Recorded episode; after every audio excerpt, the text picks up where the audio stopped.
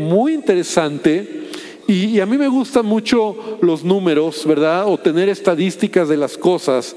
Y alguna ocasión yo aprendí en una enseñanza y, esta eh, enseñanza decía que los números te ayudan a tomar buenas decisiones en la vida. Y eso te lo dejo, ¿verdad? Como una joya. Los números en todo lo que haces en tu vida te ayuda a tomar buenas decisiones. Y entonces, durante pandemia, nos conectábamos más de mil personas entre semana de manera virtual. Fíjate qué interesante. Éramos más de mil los que nos conectábamos entre semana y nos mantuvo unidos en la visión Ahora, si tú te acuerdas, no fue fácil. Para muchos ni conocíamos las aplicaciones de Zoom y que todas no sabíamos nada de eso. Es más, muchos ni sabíamos usar una computadora. Yo recuerdo cómo muchos nos conectaban los hijos o ahí estabas hablando y decías, no me oigo, sí me oigo y todo el mundo te oía, ¿no? Porque no sabías lo que era mutearse, lo que era estar en video o no en video. Pero fuimos aprendiendo porque al final también esto se usó en los trabajos, en las escuelas, o sea, eh, incluso te comunicabas con tu papá, con tu mamá de esta manera, ¿te acuerdas? No con tu familia, te conectabas por Zoom, te conectabas por estas plataformas y casi fueron dos años, poco más de dos años ya llevamos, que hemos usado esta plataforma de conectarnos y de tener las reuniones de manera virtual, ¿no? Y como dice el dicho, que no hay nada más permanente que lo temporal, ¿no? Y ese es otro dicho que también aprendí en los trabajos, ¿verdad? No hay nada más permanente que lo temporal, porque en un ratito, mientras en lo que pasa y eso se queda para siempre, ¿no? La realidad es que fue bueno, nos ayudó, nos conectamos, eh, de incluso por eso son grupos de conexión, porque cuando yo tomé la visión y una ocasión el pastor Andrés Corson de Colombia nos platicó por qué le llamaba a sus reuniones grupos de conexión, porque él dijo, una iglesia grande necesita que la gente se conecte. Y a veces una iglesia grande te, te da esa impresión de cómo voy a conectarme.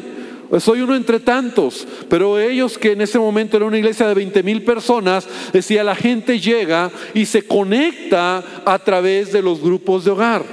Ahí está la visión, ahí está la comunión, ahí está eh, la manera en que ellos pueden conectarse. Y la realidad es que fue de bendición. Pandemia fue difícil, pero para la iglesia, mundo de fe, ¿verdad? Cuando todo estaba cerrado, nos conectábamos más de mil personas de manera virtual en los grupos de hogar.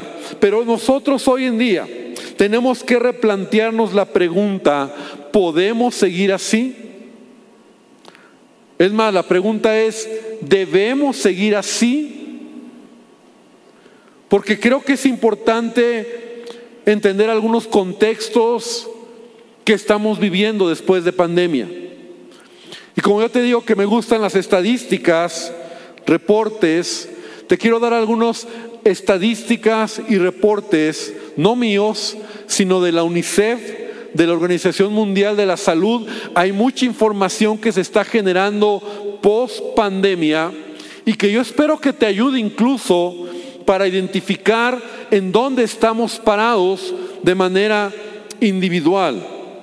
Porque estos datos son escalofriantes, estos datos de verdad son muy interesantes, pero por ejemplo, el 30% de la humanidad en este, en este mundo, post pandemia, ha padecido ansiedad y depresión por todo el contexto que vivimos. El 30% de la humanidad. Así que si tú te has sentido ansioso, deprimido, triste, con ganas de llorar, bienvenido al club. Porque no eres el único.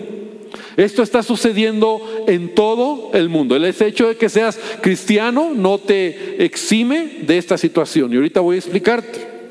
El 46% de la gente reporta tener menos motivación para realizar actividades que normalmente disfrutaba.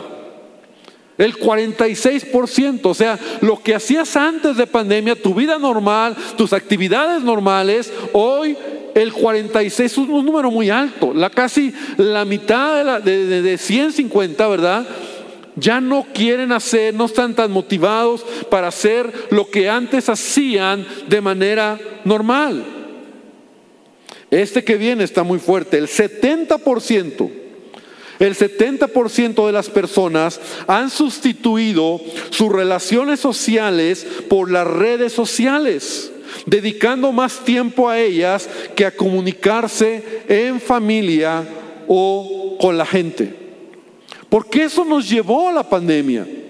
O sea, te escudaste o tu mundo era a través de un teléfono, a través de una computadora, redes sociales y todo lo que ha crecido y ahora un 70% han decidido, de personas han sustituido sus relaciones sociales por redes sociales. Se la pasan en el teléfono. Ahora, yo no sé cuánto tiempo tú pasas, horas o tiempo en las redes sociales. Tu comunicación incluso es por ahí. Pero esto es escalofriante. 40% de la humanidad, y esto escúchame bien, 40% de la humanidad hoy en día, el mundo, padece enfermedades físicas que son producto de la pasividad física que vivimos. O sea, si tú hoy en día te has sentido enfermo, dolores, la espalda, los músculos, te cansas. Déjame decirte que no eres el único y es consecuencia de que por días, meses y años sometimos nuestro cuerpo a una pasividad que no es normal. O sea, una pasividad física, sin moverte, estar en casa, sentado, acostado, estar ahí. Pero van pasando los días, los meses, los años y tu cuerpo, y no es que estés más viejito, el cuerpo se atrofia. Por eso a lo mejor tú te sientes más cansado. Los músculos han atrofiado al no ejercitarlos de manera normal. Y esto no, no, no, te lo digo yo, esto está en estadísticas. La Organización Mundial de la Salud lo ha sacado. Y tú puedes entrar a esas páginas y hay mucha información. Me tocó encontrar incluso grupos eh, de, de, tipo de estadísticas que están buscando información porque lo que se está recopilando es escalofriante. Entonces, las enfermedades que hoy en día hay, ¿verdad? Que te sientes mal, que estás cansado, que te duelen los músculos, que la asiática, que la espalda, todo eso es porque es una consecuencia de lo que estamos viviendo. En una encuesta realizada a más de 20 mil trabajadores, el 85% reportó preferir trabajar desde casa que salir a trabajar. Pero también reconoció que era más por comodidad que por eficiencia. Y si bien es cierto, todos sabemos esto de la tecnología, nos ha, nos ha eh, abierto un panorama y el home office y todo esto, la realidad es que el mundo ha cambiado. Y te voy a dar también algunos, eh, unas cifras de la iglesia que también son muy interesantes. El 95% de las iglesias en el mundo el, 95% de las iglesias en el mundo perdieron hasta el 40% de sus congregantes, cayendo estos en una apatía y frialdad espiritual. O sea, esto es mucho. Yo no puedo decir si son millones en el mundo de cristianos o miles, pero yo sí conozco de primera mano iglesias que incluso cerraron ya no existen, ya no están después de la pandemia. El 100% de cristianos que dicen tener su iglesia en línea no están siendo pastoreados ni cuidados correctamente, siendo una presa fácil al enemigo y es una bomba de tiempo que pronto explotará en esas personas si no es que ya sucedió. Si estás atento, esto es escalofriante. Porque lo que en un principio parecía bueno, ¿no? Incluso la iglesia en línea, pero hoy en día muchos cristianos dicen, no, yo desde aquí, desde mi casa. Y esto lo estoy diciendo aún para los que nos ven en línea. Es un tiempo donde hay que tomar ya decisiones. Porque te vas a enfriar. Porque es un arma del diablo. Y quiero que vengas conmigo una cita, porque Jesús lo profetizó. O sea, no es, no es que esto está sucediendo como algo... Eh, de manera eh, espontánea simplemente nos ha tocado. Si bien es cierto la pandemia que hemos vivido como, como el mundo, ¿verdad? Es algo único en la historia de la humanidad. Si bien es cierto, es, es verdad, también hay una, una, situación espiritual en todo esto que debemos de estar alertas a lo que está sucediendo. Ahora, en Mateo 24, abre tu Biblia en Mateo 24, y Jesús en Mateo 24, 25, Mateo 23 habla de los últimos tiempos. Y entonces Él está hablándonos a la iglesia lo que va a suceder en los últimos días. Ahora, voy a tomar algunos versículos por el tiempo, pero desde el versículo número 3, Mateo 24, 3, dice que estando Él sentado en el monte de los olivos, los discípulos se le acercaron aparte diciendo, dinos cuáles serán estas cosas y qué señal habrá de tu venida y del fin del mundo. ¿Cuáles serán las señales de tu venida y del fin del mundo? Entonces Jesús empieza a decirles, miren, se levantarán falsos cristos, anticristos, oirán guerras, rumores de guerras, se levantará nación contra nación, habrá pestes, habrá hambres, habrá terremotos en diferentes lugares, pero todo esto aún dice será principio de dolores. Desde que Jesús ascendió, estos dos mil años, todo esto ha sucedido en la historia de la humanidad. a veces cuando hay una, tragedia en el mundo, un terremoto, cuando hay una guerra, cuando hay una situación como lo que Jesús dijo, pues siempre decimos Jesús ya viene. Eh, ya viene porque hay terremotos. Eso ha sucedido. Pero dice que todo esto será principio de dolores. Pero sigue diciendo, habrá tribulación y eso hacia eso va la humanidad y hacia eso va el pueblo cristiano, donde hará, habrá persecución, los matarán, serán aborrecidos de todos por causa de mi nombre, muchos tropezarán, se entregarán unos a otros y unos a otros se aborrecerán, muchos falsos profetas se levantarán y engañarán a muchos, y por haberse multiplicado la maldad, el amor de muchos se enfriará, mas el que persevere hasta el fin, este será salvo. Y me quiero detener en donde dice que la maldad se multiplicará. Por haberse multiplicado la maldad, el amor de muchos se enfriará. Iglesia, creo que esto es algo que sí estamos viviendo en esta generación. La maldad se está multiplicando. Los gobiernos y la agenda mundial es legalizar todo lo inmoral. Y mira, podemos hacer marchas, podemos orar, pero sabemos que está escrito que la maldad se está multiplicando y los gobiernos, las leyes lo están legalizando. El día de ayer que tuvimos nuestro congreso de matrimonios que fue extraordinario, pero una de las eh, oradoras, Rosemary, dio algo, dio un, un dato que a mí me dio miedo. Y ella dijo, miren, el mundo ya ha legalizado el aborto y todos lo sabemos. Y se está luchando en algunos estados, en algunos lugares todavía, en algunos países, pero el aborto está legalizado. Pero quiero decirles que en Europa se está levantando una nueva ley en donde no solamente el aborto se quiere legalizar, sino que si una mamá permite o nace su hijo, legalmente se le va a dar autoridad de matarlo si no le gusta ese hijo. Y tú te puedes sorprender y decir, ay pastor, claro que sí.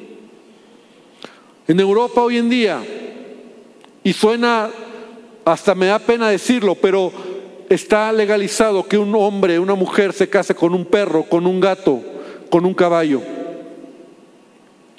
Está legalizado el que abuses de niños sexualmente. O sea, la maldad se está multiplicando. Hoy en día estamos viendo como nunca una agenda que está llevando a la humanidad a que, se, a que la maldad se multiplique.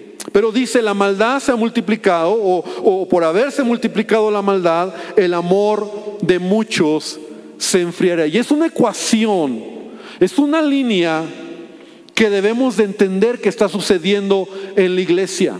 Porque cuando se, se enfría el amor, el amor se enfría cuando no estamos cerca. Y quiero que lo veas como en un matrimonio. El amor se enfría cuando desde lejos miramos a una persona. El amor se enfría cuando perdemos la, relación, cuando dejamos de congregarnos, el amor se enfría cuando dejamos de esforzarnos, cuando dejamos de trabajar por lo que amamos. El amor se enfría cuando somos indiferentes a las necesidades del otro. El amor se enfría cuando creemos que solos podemos salir adelante. Y la iglesia, que es la novia de Jesús, está siendo vulnerada en ese sentido.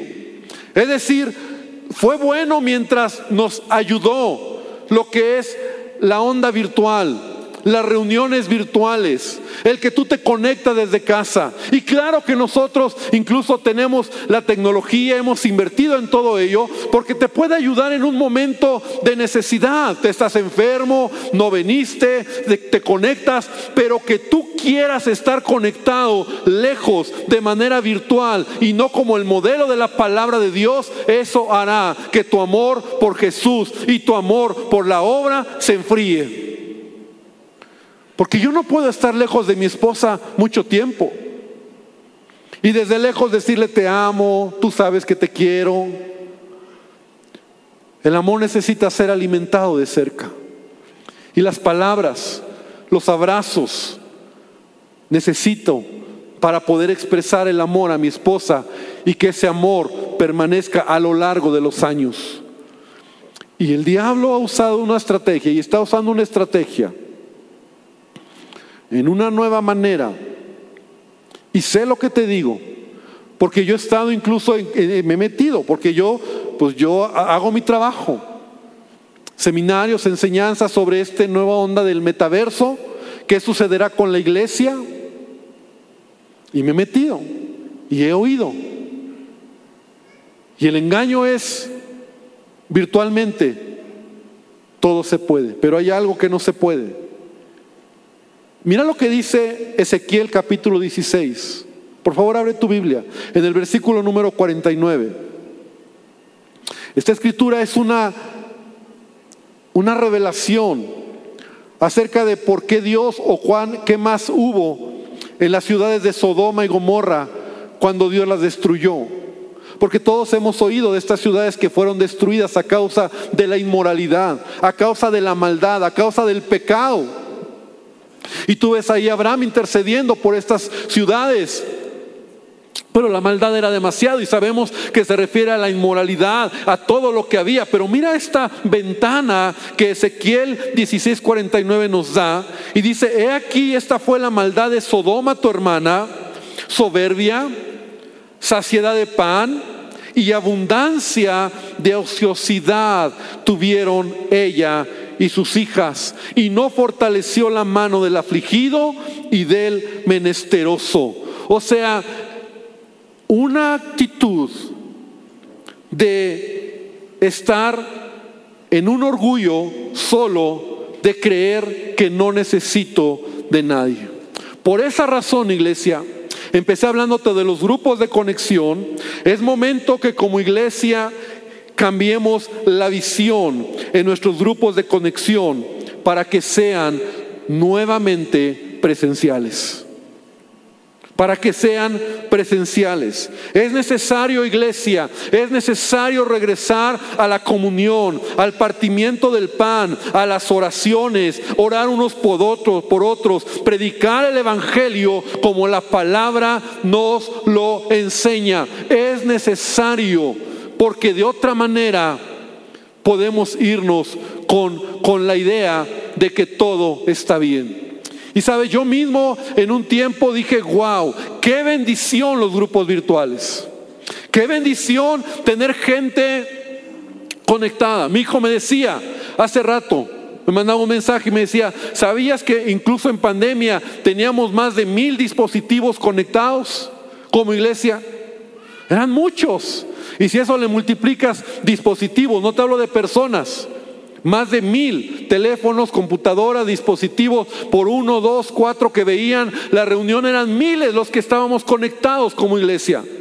Pero eso nos ayudó mientras esto pasó. Es momento de entender que la virtualidad es buena en cierto contexto, pero hablando de la comunión, hablando de, predicar el Evangelio, hablando de seguir adelante, hablando de levantarnos de esta situación, tenemos que regresar a lo presencial. ¿Cuántos dicen amén a eso? Dar un aplauso al Señor, aunque no te veo muy convencido. Pero sabes, y lo digo a nuestros hermanos que están mirándonos de las redes sociales, porque hay gente que se conecta a lo mejor desde un estado, desde otro lugar. Y yo les digo, hermanos, es momento de buscar una iglesia local.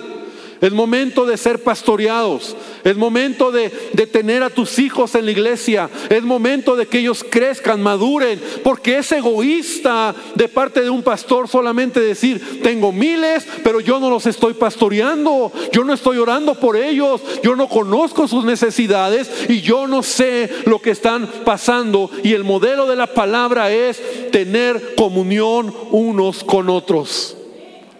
Amén. La iglesia tiene que despertar de este letargo. Y yo recordaba la escritura de las vírgenes, de las diez vírgenes, que dice que estaban esperando al esposo. Pero cinco de ellas, perdón, las diez se quedaron dormidas. Pero cinco de ellas tenían aceite de reserva cuando llegó el esposo. Y eso es la iglesia. Lo hemos aprendido. Estas diez vírgenes representan la iglesia. Ahora, yo siempre me he preguntado, Jesús, y yo soy de números, ya lo viste. Jesús, tú me estás diciendo que uno será tomado y otro será dejado. O sea, el 50% se va a quedar. De diez vírgenes, me estás diciendo que cinco eran prudentes y cinco insensatas, o sea, 50%. Y esos no son mis números tampoco, son los números que Jesús nos dio. Y es la iglesia. Y es lo que está pasando. Si bien es cierto, la iglesia ha tenido temporadas donde se duerme y todo se duerme, y a lo mejor pandemia fue un tiempo muy difícil, muy complicado, pero iglesia, es necesario regresar al modelo de la palabra de Dios. Y yo te quiero decir, iglesia, queremos tomar, regresar, tener las reuniones, los grupos de conexión de manera presencial. Y te digo la razón, porque queremos que tú sigas creciendo, madurando y conectado a esta iglesia. Y muchos dirán, ay pastor, pero mi grupo de conexión que es virtual y yo tan lindo, mi líder y, y todo tan bonito y ahora qué va a pasar? No va a pasar nada. Porque vamos a hacer toda una reestructura nuevamente. Fíjate qué interesante que incluso, y lo digo con cuidado, pero, pero incluso muchos líderes, anfitriones que teníamos, ya no los tenemos. Estoy siendo muy transparente. Y yo sé que muchos me están oyendo, pero sabes, no me importa. Yo sé que es una situación de la iglesia. Pero mi responsabilidad es decir, vamos adelante, vamos a trabajar. Entonces, ¿qué vamos a hacer? Una reestructura, reiniciar en muchos casos desde cero para poder tener grupos de conexión. Hay varios que tenemos ya presenciales, como 25 grupos presenciales, y todos los demás han quedado virtuales. Y yo decía, está bien, pero llegó un momento donde esta, esta, esta verdad pesó en mi corazón. Porque a lo mejor tú te has sentido con ansiedad, a lo mejor tú te has sentido incluso enfermo físicamente, a lo mejor tú te has sentido con depresión. Yo te digo, no eres el único, esto está sucediendo en todo el mundo. Pero también a lo mejor tú te has enfriado en tu relación con Dios. Y es tiempo de levantarse, es tiempo de volver a soñar, es tiempo de creer que todavía lo mejor está por venir. ¿Cuántos dicen amén a eso? Es tiempo de saber que Dios todavía está trabajando con nosotros. Y para mí el modelo del libro de los hechos es el modelo de la iglesia. Y si tú quieres o si tú eres de esta casa y tú deseas echar raíces en esta casa, te quiero animar a que te integres a un grupo de casa. Porque esa es la columna vertebral de esta iglesia. Lo hemos hecho por, por muchos años. Muchos años. Pero llegó un momento donde esta pandemia nos, nos, nos llegó, nos ayudó lo virtual, gloria a Dios. Fue increíble, yo no me siento hasta hasta orgulloso de lo que hicimos, lo que logramos, siendo una iglesia grande. Pero sabes qué? Es tiempo de entender lo que estamos viviendo. Y quiero terminar dando algunos puntos importantes, porque yo quiero que tú tengas hoy la visión de regresar a los grupos de casa. Quiero que pongan un video, es un pequeño video pero que veas lo que, lo que éramos antes de esta pandemia, lo que es un grupo.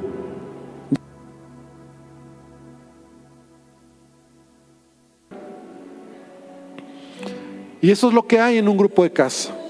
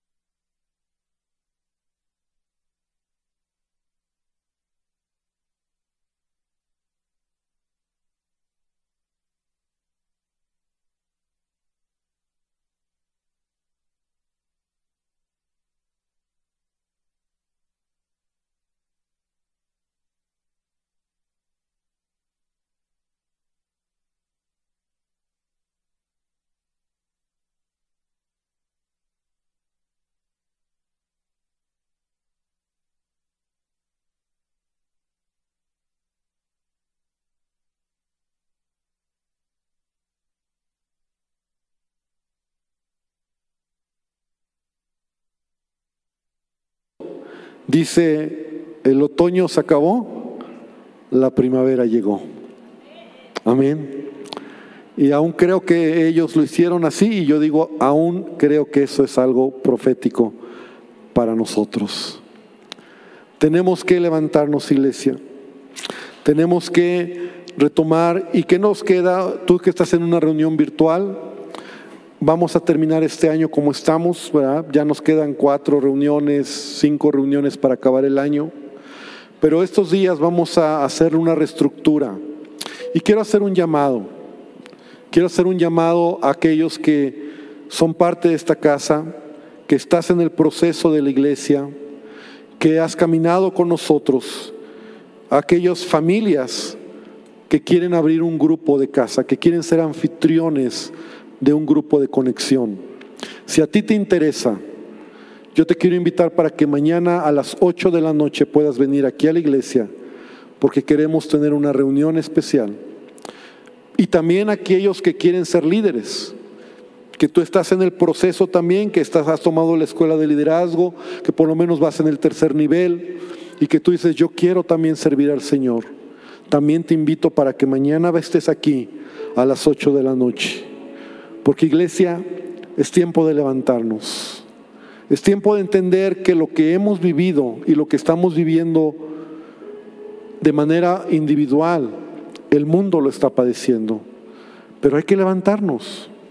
Yo decía en las otras reuniones, si tú te sientes como débil, adolorido, ahora sabes por qué. Y empieza a caminar un poco, empieza a hacer ejercicio. Si a veces te sientes ansioso, no te asustes. No es que el diablo te quiera atacar y que no es parte de algo que hemos vivido, no te lo puedo explicar. Yo en estos días me sentí ansioso.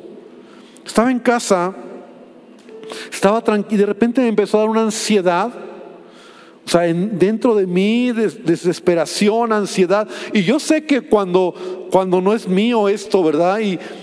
Y yo lo que hice, me levanté, me puse una chamarra, me salí, me puse a caminar, me puse a orar. Y cuando regresé, eso se había quitado. Entonces, no, no, no, no, no estés achacando esto a que eh, el diablo y que me están haciendo daño y que, hermano, es algo que está pasando en el mundo. Pero tenemos a Cristo y tenemos su palabra. Y Él nos ha enseñado que los últimos tiempos va a pasar esto. El amor de muchos se va a enfriar, la maldad se va a multiplicar. ¿Y cómo te enfrías cuando estás lejos? Te enfrías cuando te vas con el engaño de que virtualmente yo me conecto. No, no, no es la manera. Aún los cristianos, cuando eran perseguidos en Roma, se reunían debajo de la tierra, en las catacumbas, pero estaban unidos. Y, es que es el modelo, orar unos por otros. Has escuchado como ese carboncito, ¿verdad? Que está en el fuego y de repente lo sacas de ahí, a los pocos minutos se enfría. Así somos. Necesitamos unos de otros. No podemos creer que podemos hacerla solos. No tengo el tiempo, ya el tiempo ha terminado, pero hermano, lo he visto tantas veces. Te vas alejando y el diablo te hace creer que puedes y al, al rato vuelves a lo mismo. Tus áreas de debilidad vuelven a resurgir, pecados, debilidades. Y cuando te das cuenta estás tan lejos de Dios que hasta ya no sabes cómo regresar al camino. Eso es lo que ha sucedido en este tiempo. Y yo como iglesia o como pastor de esta casa, yo quiero animar a toda la iglesia. Esta enseñanza, por supuesto, la he dado en las tres reuniones porque somos una sola iglesia, porque quiero que todos retomemos la visión de grupos de conexión presencial. Presencial. ¿Habrá cambios? Sí, a lo mejor el líder que tuviste ya no va a ser tu líder, ay, es que mi líder era tan lindo, pastor, y, me reunía con él. A lo mejor tendrás que cambiar por la localidad. Pero maduremos, es como nos dice a Pablo, no eres ni de Silas, ni de, ni de Apolos, ni de Pablo, sino somos de Cristo, amén. Y vamos a avanzar. Y vamos a seguir estableciendo el reino de Dios. Estamos preparados. Si el día de mañana otra vez no, pudiéramos reunirnos o lo que fuera, ya sabemos el camino. Pero ahora que podemos y que todavía, porque escúchame bien, hoy, ayer, me estaba diciendo una chica de la iglesia que le dijeron, e, es de la librería, Miriam me decía, que en, en Maranata estaban pidiendo oración por algunos pastores que están en la cárcel o están en juicio porque tuvieron consejería con personas que tienen una identidad diferente y los han demandado por quererles cambiar su ideología y en este momento están en juicios o están en la cárcel. Si tú crees que la persecución va a tardar, está pronto. ¿Y qué va a hacer la iglesia? ¿Nos vamos a acomodar o seguiremos hablando la verdad del Evangelio? Porque no solamente es inmoral lo que está pasando, se ha legalizado. Y ahora el gobierno es el que está estableciendo las leyes para que lo que suena raro, loco, exista. Ayer leía la noticia de que varios centros comerciales en México ya van a poner un baño, ya sabes, no sé, es que no tengo el nombre, pero ya sabes, ¿no? Tiene un nombre eso, de que se ha abierto. En la universidad ya está, en las universidades ya está. Claro, la universidad te dicen, aquí somos abiertos. Pero eso es de locos. Y perdón que lo diga. No puede ser. La iglesia tiene que levantarse. Y yo quiero animarte, porque no podemos ser tibios. Llegará un momento donde serás frío o caliente. Pero a los tibios, dice Dios, los vomitaré de mi boca. Ponte de pie, vamos a terminar. El tiempo ha pasado, respetamos el tiempo y vamos a orar. Así que yo te animo que tú lo pienses, ores, platiques con tu familia. Si tú quieres ser parte o retomar, si eres un anfitrión, quieres ser un líder, estás en el proceso de la iglesia, te esperamos mañana en la noche.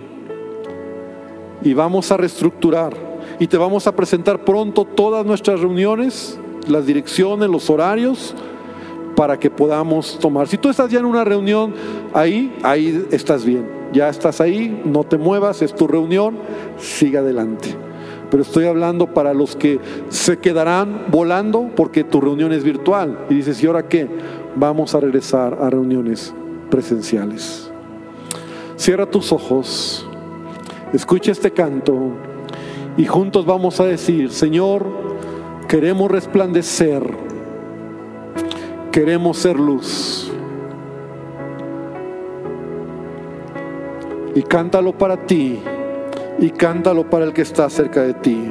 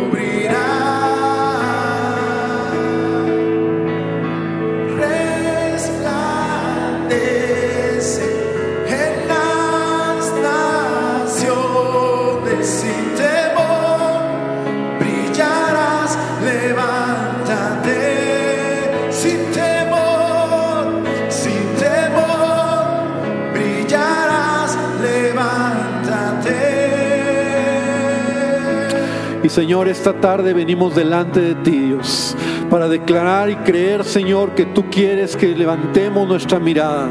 Tu palabra dice, puestos nuestros ojos en ti, el autor y consumador de nuestra fe. Señor, yo te pido que tú bendigas a tu iglesia, que esta palabra, Señor, nos ayude a entender los tiempos, que nos ayude a levantarnos, Señor, a no tener temor, a que si estamos padeciendo alguna situación, tal vez incluso de enfermedad, de dolores o de, o de temores o de depresión, Señor, en el nombre de Jesús podamos saber que tú estás con nosotros, que es algo espiritual, es algo que ha sucedido, miedo al futuro, nos hemos frenado en muchos planes, en sueños, en metas. Padre, hoy oro para que podamos nosotros tomar y retomar lo que tú nos has dado. Bendice a cada familia, bendice a cada joven, bendice a cada persona que podamos mirar en el propósito tuyo en nuestra vida. Y sobre todo, Señor, oramos porque tu iglesia, porque tu iglesia se levante, Señor, para que tu reino se establezca, para que podamos seguir siendo luz en colonias, seguir siendo luz, Señor, en diferentes calles donde pondremos, Señor, tu palabra, donde podremos ser como Obededom cuando llevó el arca a su casa y dice tu palabra que tú derramaste bendición y le prosperaste. Señor, es real. Cuando abrimos nuestro corazón, cuando abrimos nuestra casa, cuando abrimos nuestro deseo a ponerte en primer lugar, tú nos bendices, Señor, porque tú eres nuestra ayuda. Te pido que bendigas a tu iglesia y te pido, Señor, que tú nos sigas ayudando en todo. Gracias, Padre, porque tú eres nuestra fortaleza. Amada iglesia, que el Señor bendiga esta palabra y que Dios te bendiga y que juntos podamos cumplir el propósito al cual Dios nos ha llamado. Amén y amén. Dale un fuerte aplauso a nuestro Dios y que el Señor te bendiga y que juntos podamos seguir adelante. Dios les bendiga.